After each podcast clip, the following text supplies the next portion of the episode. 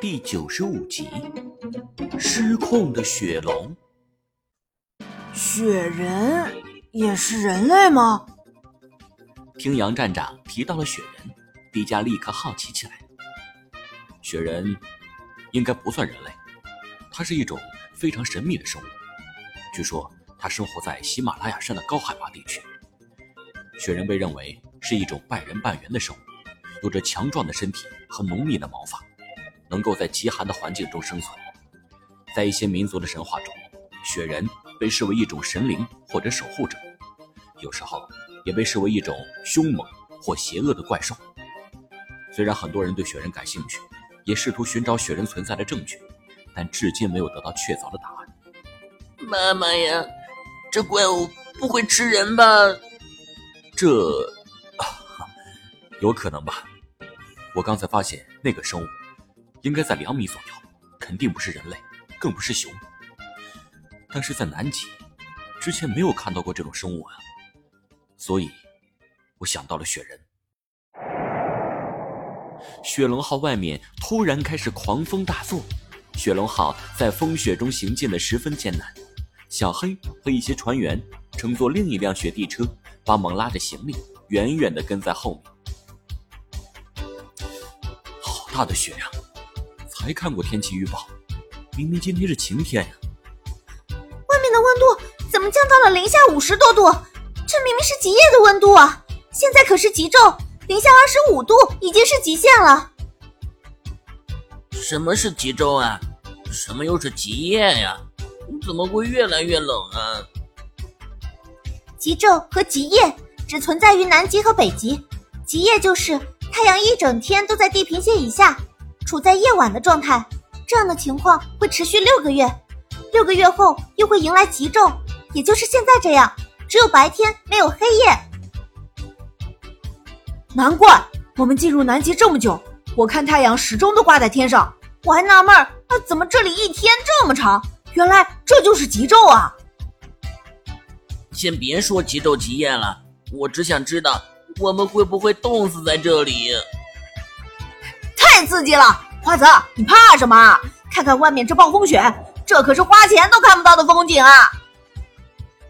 迪迦，你这个神经病，都怪隔壁着凉了，你还有空看风景？小朋友们，抓紧坐稳，我们必须加速。冲出这暴风雪！杨站长一脚踩在油门上，红色的雪龙号嗖的窜向了前方。然而，就在暴风雨不远处的一座冰山上，却是一片风和日丽。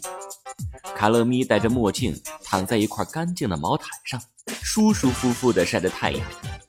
他的手中拎着一条鳕鱼，正在往自己的嘴里送。啊南极这个鬼地方，我真是讨厌死了。可唯一的好处就是鱼多啊！独眼儿，你制造的这场暴风雪，估计根本捉不住迪迦呀。卡勒咪旁边正是那只巨大的独眼雪怪。哼，着急什么？我有自己的计划，还轮不着你这只蠢猫对我指指点点。卡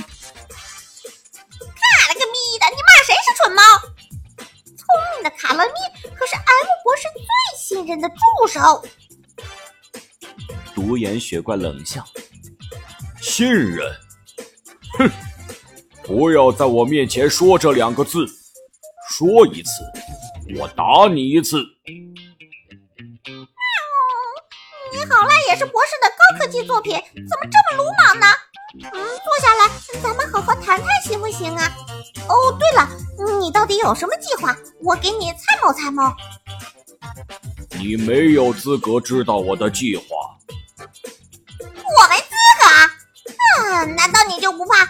的行为报告给 M 博士？忽然，独眼雪怪张开血盆大口，朝着卡勒咪怒吼一声。他喷出的暴风雪瞬间将卡勒咪变成了一只冰猫。独眼雪怪望着山下在暴风雪中急速行驶的雪龙号，继续追上前去。等独眼雪怪走了很久，卡乐咪才打了个冷战，渐渐的能活动了。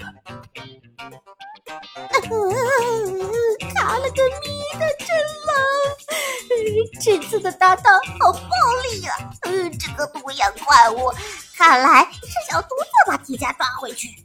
不行，不能让他得逞。嗯，幸亏我留了一手。说着，卡拉咪掏出手机，拨通了一个号码。